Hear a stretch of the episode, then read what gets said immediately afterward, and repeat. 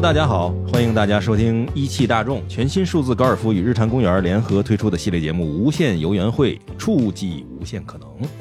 一汽大众全新数字高尔夫现已猝然上市，官方指导价十二点九八万元到十六点五八万元，现在购车还有多重上市好礼等着你。嘿，大家好，我是本期节目的主持人三千，嗯，也是播客节目《日坛公园》的客座主持。很荣幸能够受到一汽大众的邀请啊，参与这档以人生的无限可能为主题的系列节目《无限游园会》。这个节目是去探索不同领域的无限可能。本档节目呢，一共六期，每周三和五更新，欢迎大家在各大的音频平台收听。嗯，今天啊，今天我的这期节目，嘿嘿，请到的嘉宾是我最喜欢的一个朋友，是金曲奖最佳组合 Mr. Miss 的成员刘恋。Hello，Hello，大家好，我也是日坛公园的这个老伙伴了，然后之前来录过两次，然后这次是第一次跟三千一起聊天。哎呀，那两期我听了太多遍了，耳机都听坏了。啊，太好了啊！嗯，也感谢各种单位啊，那个各种这方那方的，能够让我跟刘恋录一期节目，太好了，太好了。那个，我先。介绍一下啊，可能有的人还不知道，但是我给大家介绍一下刘恋老师。嘿嘿，刘恋啊，金曲奖最佳组合 Mister and Miss 的成员，呃，Mister Miss 组合。于二零零九年正式成立。二零算了算了，你这 你这太长了，你这是扒的百度百科吧？这是不是都在我心里？我简单介绍一下吧。我们是一个，我们这种风格呢，其实它是偏爵士的一个风格，但它其实不是爵士乐。一会儿我们可以会细聊，对。然后我们在呃，我们有一些比较瞩目的成绩，就是曾经在。获得了这个二十八届台湾金曲奖的最佳演唱组合，然后在去年参加了乐队的夏天吧。嗯嗯，对，我好像是还没有看乐队的夏天的时候，先看了一期你们的 vlog，然后看，对，就是他已经播了，但是我还没有看到你们那一期，但是已经看到你们自己回吐他的那个 vlog，然后看完了以后，我说这太好了，这是什么节目？我要去看。哎，所以就是在那个时候，很多人通过那个就是乐队的夏天啊，一个是认识刘恋和就是 Mr. Miss 这个组合，另一个呢也是认识了就是这样的一种音乐形式。嗯，从结果上来看，大家可能觉得哎这个东西不错，大家对这个东西开始有了怎么说呢，就是开始感兴趣吧。但是你觉得就这个领域，他们因为就是你们的参与或者这个节目，它确实有了很多人参与进来了吗？嗯，我是说，觉得大家肯定会因为我们而开始意识到有这部分，呃，在做这部分音乐的人也了解到，开始愿意去听，嗯。啊，这部分的音乐，可能我们只是一个很很小很小的敲门砖了，那他可能敲开这个门之后，他会发现很多。国外啊的经典的这类型的音乐，他就会去听。我觉得这是我们存在的一个意义啊，这个真的很好，就是等于打开了一个，就是发现哎，这还有一种可能的这样的一个门，然后别人去了解他。至于他愿不愿意接受或者怎么样的，那是他自己的事情。嗯，对，嗯嗯，那想问一个，我不知道你之前跟人多少人聊过这个问题，但是我还是挺想亲自听你说的，就是你最早开始。嗯，接触到这个品类、这个门类的时候，或者说最早你开始觉得这个音乐这个东西对你是有意义的、有兴趣的，大概是在什么时候？我其实一开始在比如说初高中的时候，我就是一个比较狂热的音乐爱好者，但是因为我从小没有接触过什么。正统的音乐训练，所以那时候只是把音乐玩纯当一个就是开解生活压力的方式。你知道，初中生、高中生也没什么，没有什么别的娱乐项目，然后就是就攒的那点零花钱，就只能够那个平时周末去买个演出票，去看看演出这样。然后，然后攒钱就是买打口袋啊、打口 CD 啊这样的。嗯，所以那个时候就是喜欢听，其实是一开始是喜欢听摇滚，嗯，而且那时候没有演出是看不到爵士爵士类的演出，blues 演出根本不会有，就是因为我在成都嘛，然后成都就最出名的演出地方就是小酒馆嘛，嗯，然后我们就只能在那儿去看，所以一开始是喜欢摇滚乐的，然后慢慢开始听更多独立音乐，就是有很多那种女性的 songwriter，嗯。呃，然后开始喜欢那些女性 songwriter，然后我记得我最开始听到爵士乐的时候是我去那个卖打口碟嗯那种小摊位嘛，我说你给我推荐几个吧，嗯因为我老听那些就是我之前听的，我有点听腻。我说你给我嗯推荐几个，然后他就给我推荐了好几盘爵士乐的那个打口碟。嗯，我还想是不是因为爵士乐的碟子卖不出去，对呀、一筐筐给我嗯推荐了一堆，然后我回去听，哎，还挺好听。我还我记得我最开始听到的一盘是一个叫 Eva Cassidy 的一个嗯一个爵士女歌手的，嗯。然后就觉得哎很好听哎这种嗓音。然后我还记得那时候有电台，就是一到午夜、嘿嘿，午夜十二点过就没有人听的那种时段，开始放小野丽莎的歌，嗯。就是一放就放到凌晨嗯三四点那种，就是像那种就是电视节目就不播了的时候放的那种 BGM，、嗯对对对对对对。然后那个时候我就一听，哎，这种声音好优美啊，然后就开始迷上这种音乐了。嗯哎，你这个经历其实跟我我的个人的一些个经历很像啊。我嗯不是说那个音乐，因为我的听众都知道我是做动画的，嗯、做漫画的，嗯嗯，其实绝大多数人，我觉得经历都是从中学那个时候开始，就是初中那生那个时候，就是反正你也没事儿，只能看书嘛，或者是像你说的那个听音乐这种的。然后当你把所有的同龄的人看的所有东西都看完的时候，你一定会说还有什么我没见过的东西，我想看一下。然后那个时候也是市面上刚开始出现漫画啊之类的东西，而且他我觉得他跟现在不一样。现在你说哎，我看漫画，经常有人说哎，我从小看漫画，我们全是那个八零后，全是那个时候长大的。我的印象中，我小时候班里头一个学校可能就俩人看漫画，天天还在前面被老师说，我就不知道那些个八零后天天看漫画是从哪来的，但是全都是在那个时候开始看漫画，而且看完了发现这个东西跟武侠小说不一样，跟那种国外电影不一样，就是一种特别独特的一种东西嘛。嗯基本都是在那个时候，在青春期之后开始有一些兴趣啊，就是你妈的兴趣不再是你的兴趣了，你自己的兴趣才是你的兴趣的时候开始成型。那个时候就等于你，我是在那个时候因为喜欢上了漫画，你在那个时候是喜欢上了就是类似爵士乐这样的东西，是吧？对，嗯是差不多都是那个时候。最开始大家有兴趣、有开始自我的这种认知的时候，都是从初初高中那段嗯时间开始。嗯嗯，所以你在那个时候就接触到了爵士乐这种文化，那你你喜欢吗？我其实一开始是挺喜欢的，嗯因为我一开始之前唱歌是以那种真声去唱嘛，就是啊然后我发现我那样唱歌不好听，我在大概生命的前十五嗯。年都觉得我自己和唱歌这件事情一定半毛钱瓜葛都没有，因为我觉得我嗯。唱歌很难听。嗯，但是在啊我接触到爵士乐之后，我尝试用他们那种发声方式去唱歌，我突然发现我唱歌好听了，哦，哦然后找到了一个自己独特的嗓音，你知道，就是嗯像开启了自己的一个新的技能属性啊。的那种感觉。那种叫什么嗓音呢？那叫有有一种专门的说法来形容这种嗯，或者说它应该算是气声吧。啊，正常我们比如说听流行歌或者听摇滚乐，都是用真声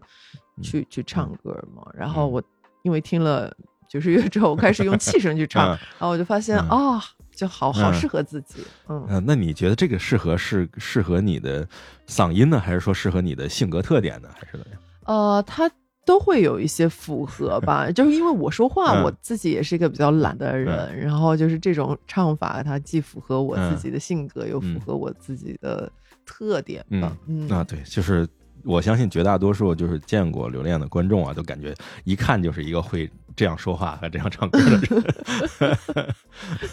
对，那这种风格，你觉得它适合你，所以你就决定用他的这种方式来唱歌了吗？就我觉得这个听和唱其实是嗯挺大的一个跨越啊。是，呃，其实是主要是一开始我没有想过要走音乐这条道路，一开始就是自己唱着玩嘛。唱啊歌然后你唱着玩儿的时候，你肯定是想发挥自己最大的啊优势嘛，啊，就是自己怎么唱着好听，你肯定就会用那种方式哎去唱。哎，你这个唱着玩儿有意思，是你是自己的时候唱，还是说在一些公共场合唱，还是有目的的唱？就那时候，就学校会有一些，像高中的时候，就学校就已经会有什么音乐大赛啊啊什么之类的。上了大学也有音乐，每年都有什么嗯十佳歌手大赛啊之类的，然后还有各种音乐协会、音乐社团，你就在里面玩的时候，你就就会有这种表演、嗯表演性质的活动嘛。那你在这种表演性质的活动上，你肯定就要发挥自己的最大的特长嘛。哎，不对呀，这跟上班的时候你出年会，你谁会唱歌出个歌不一样？你这已经是属于学校的十佳歌手大会，甚至于那个音乐社团的活动里面的比较核心的这种竞赛了。哎，没有，就是十佳歌手大赛是谁都能报名的。谁都能报我记得我第一年去去报名的时候，我看到那儿旁边支着摊子，就是有那种。大学里面不是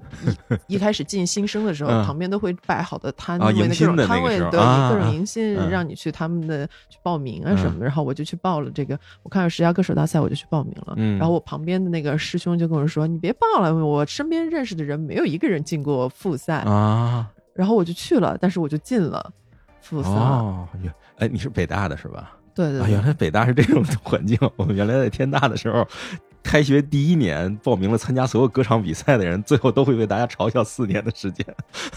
是我之前我刚才当时报名的时候，我的师兄就是这么这么这么跟我说的，就是说这件事情多么不靠谱，你就别去了。嗯然后我就去了，嗯结果莫名其妙我就在初赛好像拿了一个第二名还是什么，啊我就进了复赛。然后我才认识的我的搭档，哦，这么着捡到的对，就是我搭档是复赛的评委，啊！嗯，因为他比我大很多，他比我大个六年吧，我靠，劳德诺啊，这是所以因为认识了他，然后嗯我后面的音乐道路才真的开始走起来。啊！嗯，哇，这个有意思，等于你是就是只是因为觉得好玩儿，然后又自己又听过这种东西，会唱这样的形式，嗯。所以就是在入学之后马上去报了一个这样的比赛，然后在比赛的因为过了关，所以在就是复赛的时候，嗯，下面有一评委是杜凯，对，所以你我我就觉得，其实这种一个兴趣走上正轨，变成一个职业，这个过程是一个其实有一些机缘巧合，一环扣一环的嗯一个锁链状的形式，嗯让你从一个只是兴趣而已变成一个职业。嗯所以我觉得这个过程当中，就是你很难预料到他什么时候能变成。你什么时候那个人出现，或者是以一个什么样的机缘巧合，啊他就被走上正轨了。哦这太有意思了，对，而且我们后来第二年，我又和我的搭档啊又组成一个组合，啊去又去参加了学校的这个比赛，嗯然后再进到决赛。我们是那次那场整个这个歌手大赛的第一名。嗯然后我们那一场决赛的评委里面，就是有张亚东，当时张亚东老师嗯公司里面的那个一个音乐总监，啊其实是 Gala 的那个主唱，他当时在！当时在我刚还说那货收回吧，一看原来还还原来旮旯主唱，对对对。然后苏朵是那个那场的这个评委，然后就又通过这个机缘又认识了真正的这种音乐行业的从业人员，嗯然后就有了接下来的更多的发展。啊反正就是真的，就是你越只要往前走，就会开启很多机会的这种大门。哎，这个这个太有意思，你这个简直就是像漫画一样，因为我们现在看的好多漫画全都是这样的套路。对，就是闯关式的，啊。就是你在一关的时候，你就会开启新、嗯。新的一关的一个门。嗯，就是第一季的时候讲的是你们刚开始熟悉这东西，然后认识了，哎，咱们开始组一个乐队吧，然后剩下的就是各种玩啊什么闹，然后到第二季的时候，一开始说，哎，咱们组成乐队了，咱们去参加比赛吧，然后一开始，哦，你们可以进入职业领域了，马上要开始新的职业道路，哦，这个太神了，你们这个过程。嗯，对，我们就是在社团相遇，然后通过一一个可能性，然后激发更多的可能性，嗯然后就一步步走到今天吧。那好吧，这就是所谓的什么。面对理想，然后坚持理想，然后开启了人生的无限可能，是吧？嗯，确实，你这么一说，是是挺像漫画的。对呀、因为我自己从事这个行业，我知道这个行业其实有多艰难。就是我们做漫画这个领域，因为我是不会画画的那种啊，所以我做的更多的是我因为喜欢看，我就是介绍别人说，你看这个东西其实特别好看，嗯我告诉你它怎么好看，然后我通过把这种告诉别人怎么好看的这种方式讲的特别生动。所以我们就开始，一个是给当时有的杂志投稿，就像乐评人一样给杂志投稿；另一个就是开始自己组建杂志，甚至于当时已经有了网站，然后在网络上建立社区，开始沟通。然后在这个里面用了非常长的时间，我觉得可能是用了四五六年的时间，才算是从一个粉丝就是玩票的，然后慢慢的成为了一个触摸到了那个边界，就触摸到了别人的脚底板。就是行业里面的边缘的人的脚底板，然后在这种情况之下，我甚至是属于，就是我，因为我大学学的是建筑，学的是工程管理，嗯嗯，就毕业之后一定是去做呃工程的工作，包括我的同学现在好多都在非洲盖大坝呀什么的这样的工作，所以你很难说我要去做跟自己不会去想的，就是我会去做跟漫画、跟游戏有关的工作，但是真的就是。自己想了又想，并且就是反复的思考这个问题，确实是大概五六年的时间之后，感到一个机会，也是因为就是跟家里属于赌气的这种状态，就是家里说你你要不是就不要玩这些东西了，就好好的就是该干嘛干嘛，在房地产或者在建筑领域有一些个事情，嗯，因为我家里也有人做这个建筑，都做的不错，嗯，所以你要不就是。家里也是赌气，就是你要不像人家一样，哎，你也自己干这个去也行。我当时心说，嘿，那我就干这个去了。所以就当时就属于就是一猛子就扎进去，然后从那个从差不多两千年一直到现在，就一直在做这个工作，做漫画相关。那也挺厉害。哎，你一开始是喜欢什么漫画啊？我那个时候就。最早的时候，大家都是看《七龙珠》啊，那个乱马呀，就这些东西。但是对于我来讲，我最喜欢的漫画和动画是我在九十年代初期，九五九六年，当时是在澳门，在澳门通过一个就是电视台，当时的澳门的电视台能看到各种不同的那个节目，然后包括动画片。嗯然后当时看了两个动画，一个是对后来影响特别大的漫画改编的，叫《潮与虎》。乌修托托拉是一个讲述跨越中国、日本、印度几千年这样的一个传说故事的一个热血少年漫画，那个我特别喜欢。另一个是原创动画，叫《天地无用》。好的，看来我对我对那个漫画的涉猎还停留在我的高中时候看的少女漫画，对，跟少男漫画我们之间是有有鸿沟的，对。有弊的，那你只要记住，现在《天地无用》是一档非常有意思的播客节目，主持人是我就可以了。OK，这个就被留恋带的，我开始说一些我自己在我的爱好上的一些突破和一些个求索的过程。那我想问留恋，就是你在跟杜凯你们决定开始建立这个组合，以及说甚至决定开始，呃，走这个音乐方向的时候。有过什么设想吗？还是说就是我就决定，哎，这不错，咱们就开始干吧。其实像我的搭档，他是我我称他这种人为 被理想选中的幸运儿，就是因为他是属于很早，他可能初中的时候就知道自己的此生的这个啊使命，人生使命就是为音乐而做出贡献。哎，嗯。但是我当时没有这种感觉，就是我其实很到大学，我都还不是很清楚自己的理想是什么，就是找不到那个高于自身存在的这种东西。嗯嗯，我也是在跟我搭档接触和以及去不断的，比如说我们在大学的时候去会去校外演出啊，在这个过程当中，就是和音乐这种东西产生了一个良性互动吧。嗯。在这个良性互动当中，我越来越觉得啊，就是当我对他付出一点，他会给我正向回馈的时候，我就越来越敢往这上面下赌注，嗯嗯，去把我自己往这个道路上再往前推。嗯，一般来讲，我们在大学的时候选择的一些个兴趣也好，一些个事儿也好，包括的打工也好，其实，嗯，很多时候我们。会刻意选择，就是说，哎，这事儿没什么人干，然后他干完了以后还挺帅的，挺酷的。然后虽然他挣钱不多，但是他找乐儿不少，那这事儿我就愿意干。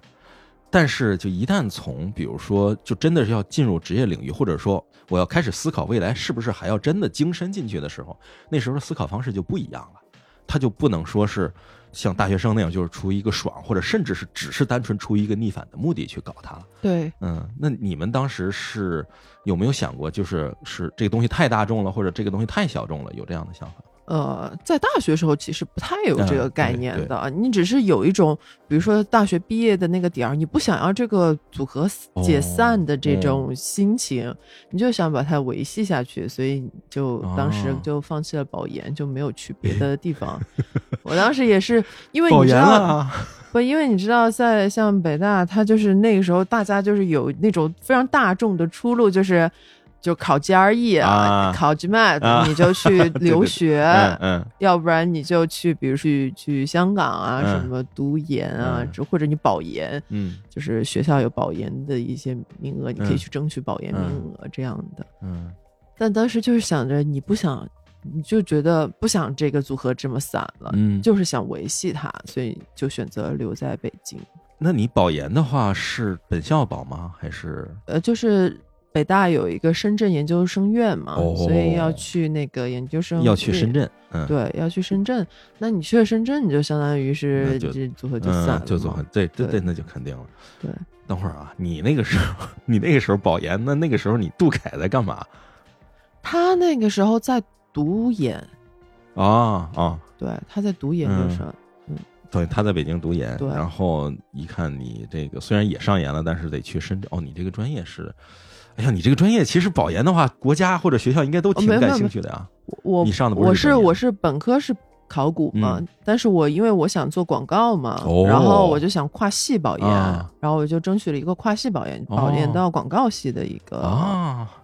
哦，这个这样这就合理了。这个好多事情我之前的困惑就都串上了。嗯，嗯然后广告系的是在那个深圳的研究生院，嗯然后我就要如果我去保研到广跨系嗯保研到广告系，我就要去深圳哇，那个是有点可惜哦。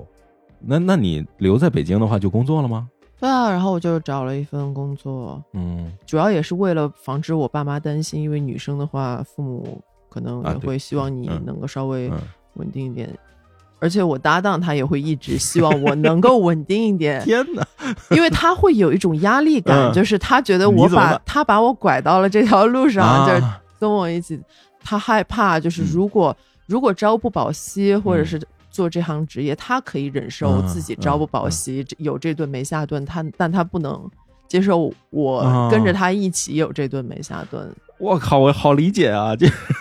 因为我原来就是我从事行业之后，一直在做跟漫画编辑有关的工作。嗯就漫画编辑，其实你可以理解为就是帮漫画家嗯去打磨这个作品，并且出版这个作品的人。所以我经常有特别特别深的焦虑，就是有那些很有天赋的作者，嗯他把作品交给我了，嗯我要是没给人弄出来，可怎么办呢？或者是嗯就是人家已经决定了，哎，三千老师，我就决定做漫画了，你给我很大的启发。我说我们也没有给你启发，你对，就会觉得精神压力很大，对精神压力超大的，包括那个你像我们做过节目的一些像 Z Cloud 的一些漫画家或者一些小说家，像马伯庸他们，在我这儿都写过一些东西什么的，最后就真的是有的没给人弄出来。嗯没人弄出来之后，你就老想着这个事儿，然后甚至有一些机会的时候，觉得哎，我那儿有一个作者，他那个作品很好，要不您再看看，就会嗯在已经很久之后，还会替别人去推销他的对作品。有一种使命感，嗯，对，就总觉得背着点什么，特难受。嗯，对。所以，如我有一份就是有两份工作，我还有一份嗯广告工作，对他来讲也是，嗯，能够稍微让他没那么大压力，嗯而且确实也在一我们前四五年搞这种音乐的时候，没什么收入的时候，我那份工作也为我们俩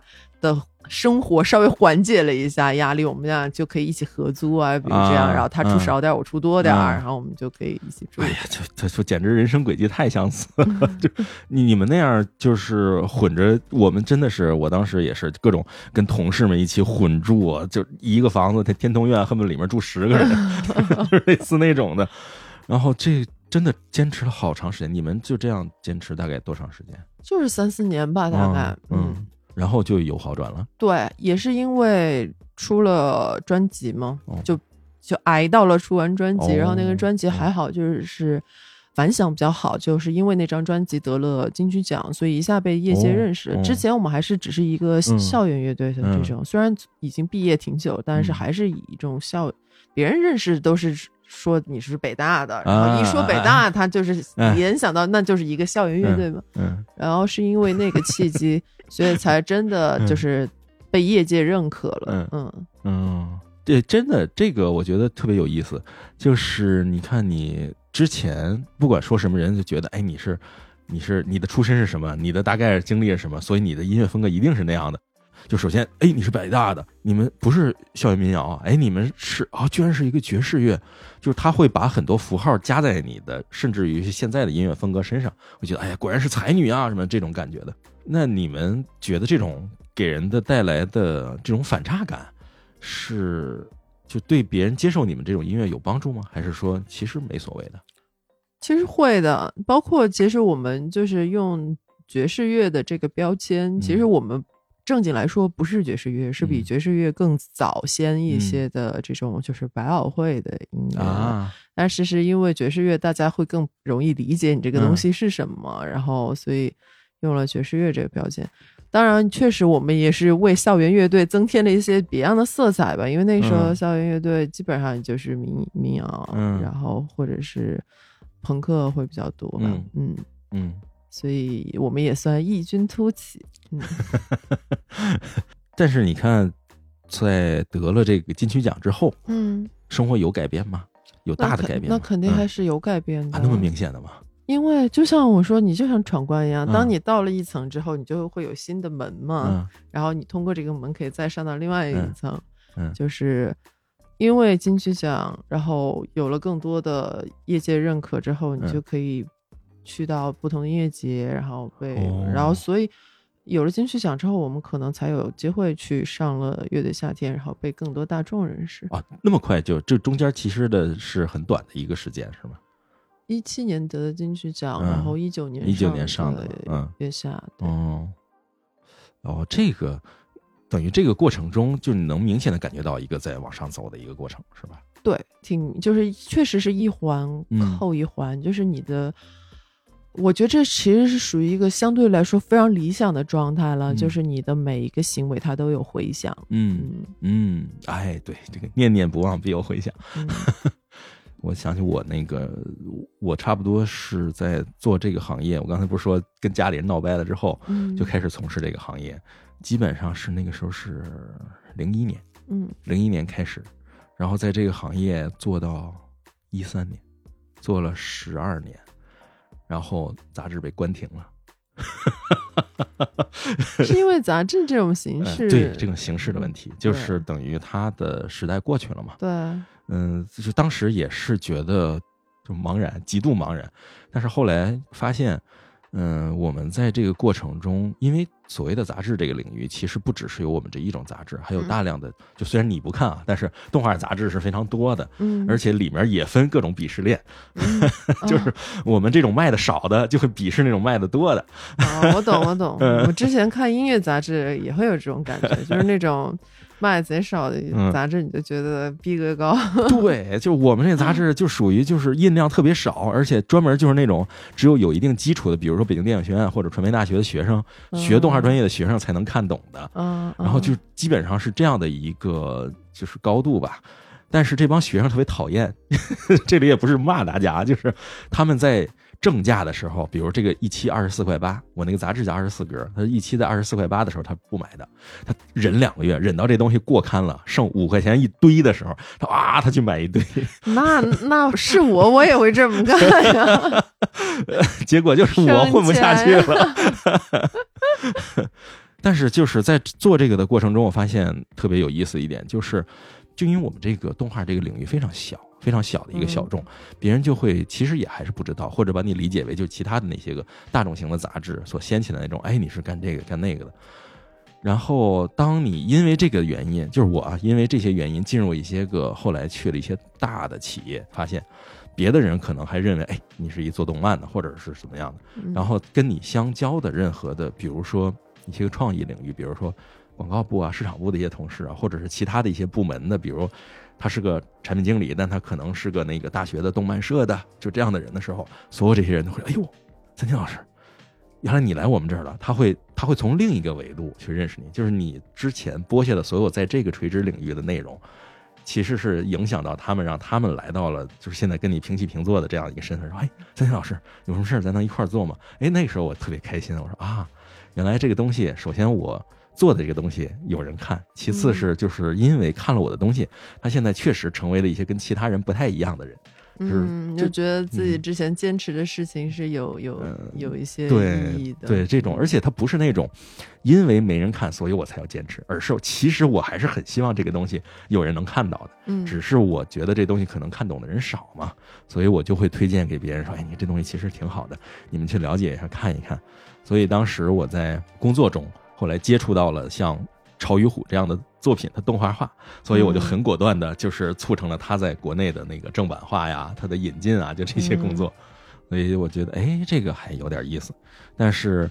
嗯，我感觉至少在我这个领域里面，就是日本的，就是我喜欢看的就是日本漫画、日本动画这一块其实是属于一个，虽然大家觉得它。哎，看的人很多了，但是在越来越多的看动画的人里面，就是看日本动画和手绘动画、和黑白漫画的人其实越来越少了。因为大市场有了，但是我这个小市场其实反倒是越来越小。哦，确实，就像我们做爵士的市场就一直很小，基本上就没有。嗯，已经非常理解这种状况，而且我们那种风格也是过时很久的，过时非常久的一种音乐风格。那它好的点就是它已经过时了，它就不会再过时了。哎，你已经触底了，就是干什么都是反弹，是吧？对对对，不然你说你要是做一个现在正流行的风格，你就要不断的去追创新嘛，不断的去追越新越来越新的潮流，然后你就你就得赶着那个潮流走嘛，也挺累的。哎，那那之前的那个电影，那个《La La Land》对你们有影响吗？就是对你们的这个市场环境有影响吗？当然会让我们市场环境就会好一些。就这几年的很多奥斯卡的这种优秀的电影，以及他们的原声带，都是我们这种风格的，会让我们的市场越来越好一些。嗯，那有没有对那个杜凯的，就是影响力稍微好一点？他有没有开心一点？不像以前那么焦虑了？焦虑肯定还是会焦虑的。焦虑主要是对于自自身的焦虑，就是希望自己能创作出。能够被音乐长河所铭记的这种歌曲吧？啊，嗯，他希望要求这么高啊！这是他在好几年前，什么一一年、一三年还是什么时候，就说问他有什么理想？嗯，他的梦想就是成为呃能够被音乐历史所记载的人，嗯，音乐人，嗯嗯，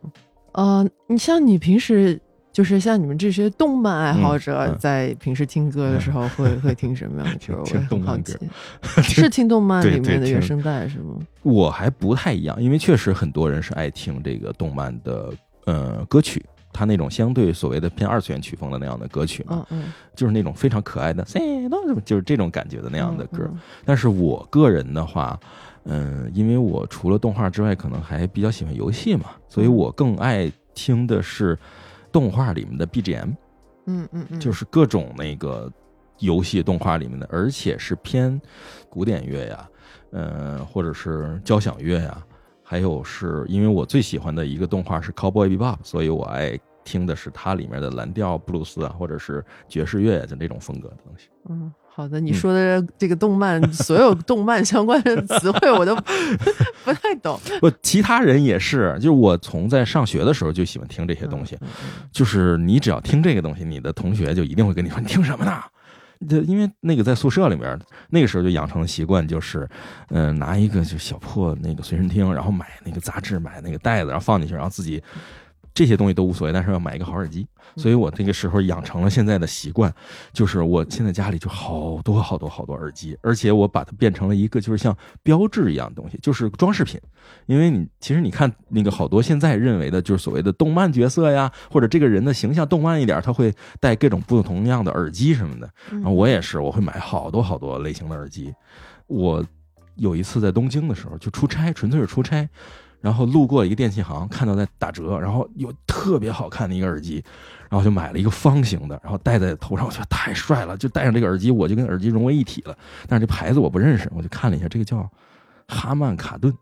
这个牌子是什么？然后就查，查完了之后发现，啊，好像是个车载音响的品牌，然后就就出了这么几个耳机，然后就被我买了。然后我查一下，我说这个是什么车用这么好的耳机？然后看了一下。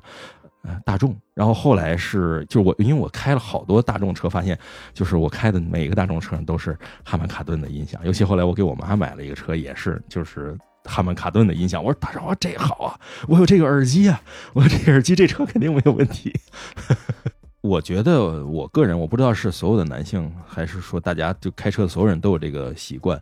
就是我开完车的时候，如果在听着一个东西，虽然车已经停下来了，但是我还是喜欢在车里多听一会儿。就这个好像是一个自己的一个包裹起来的一个堡垒，就是一个防御的一个小屋一样的感觉。就这样的在车里头，这个只属于自己的环境，听一些东西，还是一个挺幸福的一个过程，还挺享受的。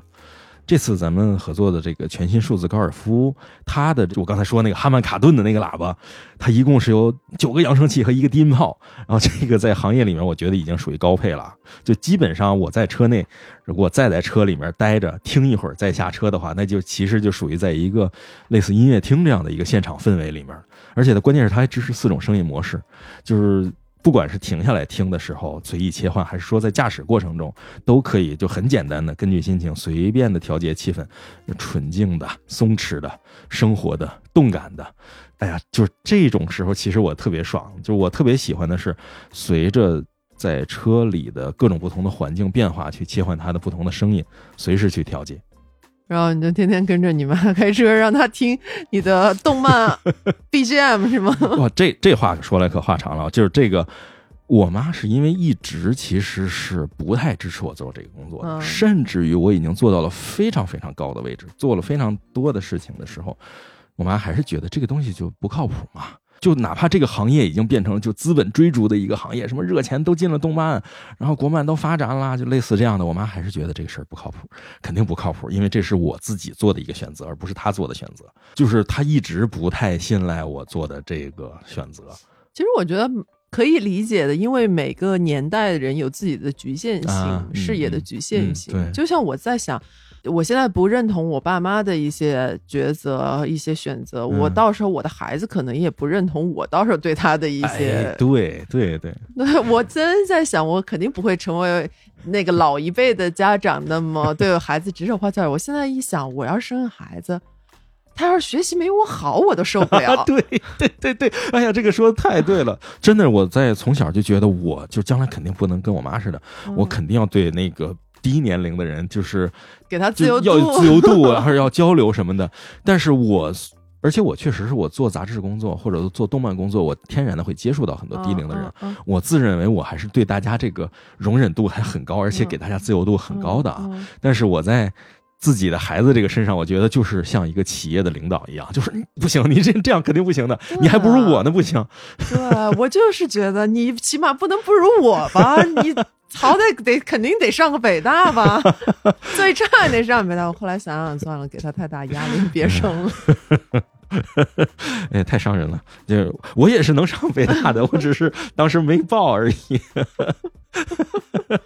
我现在跟我妈的交流，其实很多时候就是，就是她问我所有的关于我工作的部分，我都没有办法很好的用她的时代的那个语言去跟她交流。嗯。你刚才说，就是每个人从他的原生家庭出来之后，都想着，哎，我一定要建立一个怎么样的。但是我当我有自己的一个新的原生家庭出现的时候，我就能够意识到，跟上面之间的这种所谓的就复制的这种模板的复制特别明显。所以我后来我也就我想算了，反正就是我也不用去非得在原来这一个套路里面去争出个胜负来，就是大家和平共处的不是挺好嘛？嗯。所以就那段时间，我应该是在一。一几年？一六年、一七年，所以那个我妈是当时好像那段时间退休有一段时间了。退休之后的一般那个老年人退休之后生活不都是会有一个大的落差，或者是怎么样的？我爸当时退休了之后那一年，我说：“哎，我怕我爸就是精神太焦虑。”我说：“要不我那年结婚吧？”我就那年结了婚。然后我妈那个退休那一年说：“干点什么好呢？”我妈还是自己挺有主意的，她说我要去学学开车，这样我退了休之后我就到处开着车跑。我说这挺好，我说你去吧。然后她还真考完了，等于她一个快七十岁的人，然后考下来驾照，然后当时他们驾校的校长把他的那个照片打一个大的挂在那个办公室里，说我们学校最老的学员。然后他考完了之后，我说那我给你买个车吧。我妈当时以为的是你一个搞动漫的，你肯定是想给我买日本车。然后我妈说我不想要日本车。我说无所谓，咱们看看再说。但是我想给他买一个，就是就我这个性格就又来了，我不想就是太大众化的，但是又不想太小众化，就咱看看都看看。嗯最后等会儿家里有人在那个大众在卖车，然后就也给我推荐了一些。我当时一看，哎，有一个车不错，就是非常符合我一种个人是一个很怪的审美，再加上这个这个车性能，我觉得非常好，就是什么是高尔夫嘉旅。嗯然后他们所有人都惊了，就问我，哎，你怎么能买这个车呢？我以为你是买那种，哎，要不长得特别奇怪，要不是特别特别特别小，整个才能塞进去那种。嗯我说这个车，我还是一个是希望我妈开着能方便一点，所以它需要有的是整个社会化的这个保有量是一个非常大的一个保有量。这样的话，各种维修、各种补给什么都方便，不会什么事儿都麻烦到我。另一方面，就我偶尔还是会开这个车的，我还是希望在它这个领域里头能跟其他人不一样，所以我一般会选择就是偏大众化里面的小众，或者是偏小众化里面的一个就是很特殊的一个点，所以当时就选了那个高尔夫嘉旅的那个车。我、那个车开起来，我就就太爽了。它的特点是它插上还有那个什么 CarPlay，就是这种插完了之后，自动的就开始。因为我当时在听那个日坛公园，我当时还没有开始做那个播客呢，所以就当时是真的是买完了车。开回家的路上，插上手机的一瞬间，那车开始播日坛公园，所以他觉得，嗯，这还行，还不错，嗯，有点意思。就我当时跟我妈就说，那个你其实，嗯、可以在开车的时候通过语音来跟这个车交流。这样的话，比如说想让它导航啊，或者听什么节目的时候，其实就可以了。我不知道它是没是，反正现在，呃，高尔夫现在到这一代了，这叫全新数字高尔夫。它这一代的时候，其实就已经可以完全的用语音来识别，语义的理解能力也特别强。基本上你说出需求来，它就可以提供服务了。嗯，你比如想听个。嗯，想听个我的节目《日坛公园》天地无用，或者想听个你的，呃，我妈应该知道吧？就是我，我可以让我妈去说，哎，听，如果说的话，应该说什么？你们的节目一般说 Mr. Miss 还是说留恋，Mr. Miss，Mr. Miss 是吗？就是基本上他只要念出来，我觉得就可以能够调出这个相应的程序去听节目了。包括你可以调出喜马拉雅来，呃，听那个我们的音频，或者调出其他的音乐软件来听歌，其实都是可以的。然后就是我就跟我妈说，你就你就有什么问题你问我，没没有问题的话你就看说明书，剩下的事儿 OK 了。那个我就给你搞定了，然后你就可以开着这辆车去过你的退休生活了。然后也是因为他能够边开车边听你的节目，所以就对你的事业更了解了一些，是吗？这个不一定是好事儿，你知道吗？就是我妈甚至有的时候在微信上问我，我听你节目了，你得说了一个什么事儿？哎，那个这个事儿，我告诉你应该怎么办？就是说啊，你不要再 听着就好，听着就好。我现在就是大家说什么，父母说什么，听着就好。反正到时候决定还是你自己做嘛。哎，对啊，反正那个能够让我妈开着车听到我在做的东西，然后并且那个我能给她买一个车，这我觉得就就已经很开心了。然后包括还有那个我孩子能够放假的时候陪过他去玩儿，嗯，这就已经很开心了。我做的工作本身就是动画啊，或者这个业务本身，嗯、他接触不到或者理解不了，那也就无所谓了呗。但是我还其实我本质上还是希望，我虽然是做跟日本动画、漫画有关的东西，但是我也做了不少的国内的动画的工作，所以还是希望他。偶尔打开电视能看到我做的动画片，也还挺有意思。哦，这个还挺，我觉得像我搭档，他一开始父母也挺反对他，就是 因为他是全职做音乐嘛。啊，当他父母在央视看到我们上央视的节目，啊嗯，他们才不知道什么乐队夏天这种、这种节目呢。他们嗯只要看到你在央视里面出现一下，他们就觉得啊，啊，这是靠谱职业，这职业还行。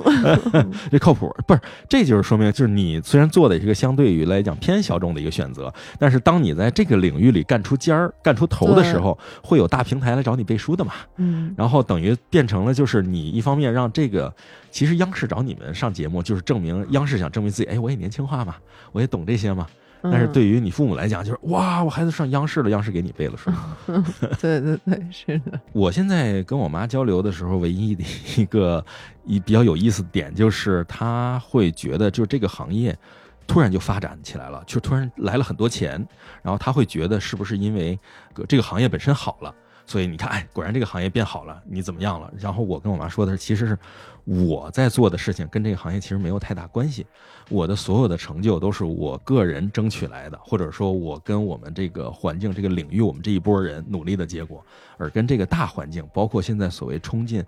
国漫领域的这个热钱啊什么这些东西没有太大关系。这个话题，我觉得是不是正好你也可以来聊一聊？就是你们在月下这个之后，是不是也面临了一个类似的情况？就是月下肯定是让独立音乐这个行业，它的音乐行业变没变好很难说，但是它的市场肯定是变大了的。嗯，就是让我们这些呃上过月下或者没上过月下的乐队们、独立音乐人们都能够从中分到一些的红利。嗯嗯，这个是之前没有没有过的，所以很多乐队现在你都发现那些很早解散的乐队都开始重组了，嗯嗯就是你就感觉之前可能大家有好的东西，但是没有什么人听，也没有机会被人听到，就是生不逢时嘛。那现在人大家碰到这么一个。呃，开始有不少的听众涌入这个圈子之后，就很多乐队都开始重组。嗯它是对一个其实对我们这些相对来说小众一些的音乐的人是一个鼓励，嗯就是你再小众，也一定会有一部分的人是你的忠实听众。嗯你不用去一定要抢，我一定要是就被各种大众的人所听到、嗯所喜欢，那因为不可能。嗯对，除非你去做很流行的音乐，但甚至你如果去做很流行的音乐，也不一定你就是那个很流行的人，所以不如就做自己。不仅做自己喜欢的，且做自己能力范围，就是你自己的兴趣和能力的那个交集，嗯，是我们应该找的那个切入点。嗯，那你觉得就是就是现在的这个状况，然后包括它的这个流行，以及你们能够有更多的受众出现，这个跟互联网环境的发展有没有关系？那肯定有关系。但是我其实不知道它是好的还是坏的，嗯嗯因为相当于互联网环境，大家的注意力相对分散嘛。嗯像之前，像我们还初高中的时候买 CD 那个时候，嗯只要你的 CD 被放到呃 CD 架上，哎其实当时的 CD 架其实是一个排行榜，嗯对对是你接触你的听众的一个最好的环节。你当时其实很多时候你不知道那些乐队，嗯你就在那个、那个 CD 架上扫，你就看看哪个封面好看，你就买了。然后你一听哎还行，然后你嗯可能就喜欢上这个乐队了。所以那个时候大家选择相对少的，嗯。所以你只要能被摆上那个 CC 架，你就基本上就是被大家能、嗯。就认识了。嗯。那现在肯定被大家认识的门槛相对来说就是要更嗯。更高一点，因为选择太多了嘛。嗯。但同时呢，你做这个音乐的门槛也变低了。啊，就是嗯你可能现在有很多就是卧室音乐人嘛，就是 大家就是在在在卧室里面用 MIDI 就能嗯做出一首歌来，嗯。所以这对于兴趣激发你的兴趣，然后把兴趣变成一职业，它是一个门槛的一个降低，嗯。所以会让更多的人去愿意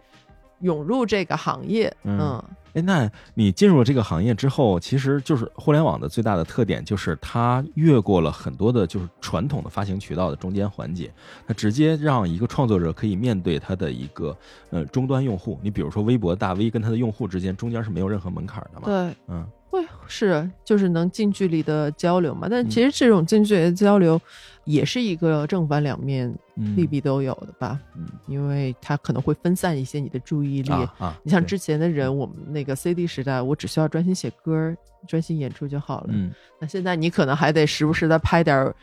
vlog，拍点视频，嗯然后还得营个业啊嗯什么，就是你的营收嗯就因为随着互联网的这种我就是这么被营业到的。随着互联网这种环境就越来越复杂，你的嗯。内容越来越多，对，嗯。嗯。但是在这种情况之下，包括《乐队夏天》这种作品，它其实承载了就是在互联网环境之下能够有很多就垂直的类型的内容和它的用户之间产生关联，然后他把这种垂直的内容，哎，他拢一块儿，然后再拿出来摊平了给大家看一下，有这样这样那样多的东西，嗯，所以他在这里面其实，你觉得他有没有刻意的去选这种偏窄的或者偏多元的东西来那？肯定是要选、选偏窄的领域，因为你偏窄才才会，才有意思嘛。你越少的人喜欢你喜欢的东西，嗯但是当你喜欢的东西被这些人喜欢的时候，你就会越高兴嘛。啊就是你喜你的喜好越偏，但是有人认同的时候，你就嗯越、越开心。啊，所以就是我觉得肯定以后还会有各种综艺，就是往更偏的那种门类去选。呃，对，可能什么时候就有一个动漫综艺，我再想想他能怎么做。有之前出了一档这个各种就这很奇怪的动漫综艺，其实现在都已经出来了，就是还没有可能，因为它还没有达到就是乐队的这种整体的如此成熟的产业程度，所以它的综艺的制作者理解起来很困难，所以我们自己很多人都没有参与这个节目嘛，会觉得啊、比较可能我在想，如果做动漫动漫综艺比较难的是它的表现形式比较难，因为乐队它是有直接的表现形式的，然后它三分钟一个舞台。对你说你要拍一个动漫的综艺，你也不能拍大家在那画画画画一天吧，也挺怪的。就是怎么去界定这个比赛内容也挺难的。嗯嗯，对，所以他们之前做了一档那个虚拟偶像的，就是把虚拟偶像请到台上来，三分钟唱一首歌，就是形式是一样的。哦我看过那个节目的吐槽哎视 频，对对，所以你看，大家看到的都是吐槽的节目，并没有人去看那。各种 bug 横飞。对，所以就是这种，我觉得，呃，音乐类型的，因为它有传统的，就是几千年，就是跟着人类文明发展起来的这种接受程度，以及这个产业已经很完善了，所以它可以在这种小的品类里面。养出很多很精致的东西，小的东西来，然后拿出来给大家看，做一个节目。哎，鉴宝的节目，哎，我这是一小瓶儿，是一大壶，都可以拿出来给别人看。嗯但是像动画这种就没有办法，你说拿出一个什么东西给别人看，说哎你这个怎么样？我们可能还没有完善发展到那个程度，这个行业还太年轻。呃但是我们这个跟咱们都一样，其实都是还是有无限的可能的。是的，就是不管现在处于哪个阶段吧，就像我自己的人生经历，现在回看起来，就是因为你每一个可能，你抓住了一个可能，它就会打开你的很多个可能性。嗯对，我觉得就咱们都是，其实没有说特意的去回避所谓的随波逐流啊，或者什么，也没有刻意的，就是真的说我想要逆反，或者我想要就是偏面的去挑小众的东西，而是我觉得这个东西就是我个人的一个选择，而且我对上眼了，那接下来我就是牢牢的抓住，并且在这个上面一直坚持的走下去嘛。嗯。嗯，所以我们其实人生中有很多这种机会啊，不一定说是稍纵即逝，但是只要大家看准了这个机会，认为这个东西确实自己可以掌握，并且决定想要去掌握的话，就可以抓住这个机会，坚持下去，展开自己的另一桶可能性。毕竟人生是无限可能的嘛。那好，我们这期节目也聊得也比较尽兴了啊。那个关键是能够跟刘恋一起录这样一期节目，我很尽兴，哈哈哈，我的人生的无限可能又实现了一种，哈哈哈。嗯，非常感谢我们的就是日坛公园我们的品牌方啊，提供了这种机会，让大家也跟我一起来了解一下刘恋的一些个人生故事。那好，一汽大众全新数字高尔夫现已猝然上市。呃，官方指导价十二点九八万元到十六点五八万元，现在购车还有多重上市好礼等着你。全新数字高尔夫搭载智慧导航、智能语音、智能控车等大众前沿的车联网技术，您只需自然的表达需求，爱车便会与您心意相通，提供您所需的任何服务和体验。OK，非常感谢刘恋，谢谢谢谢谢谢三千，嗯，也谢谢大家。那我们这期节目就到这里，大好，家拜拜拜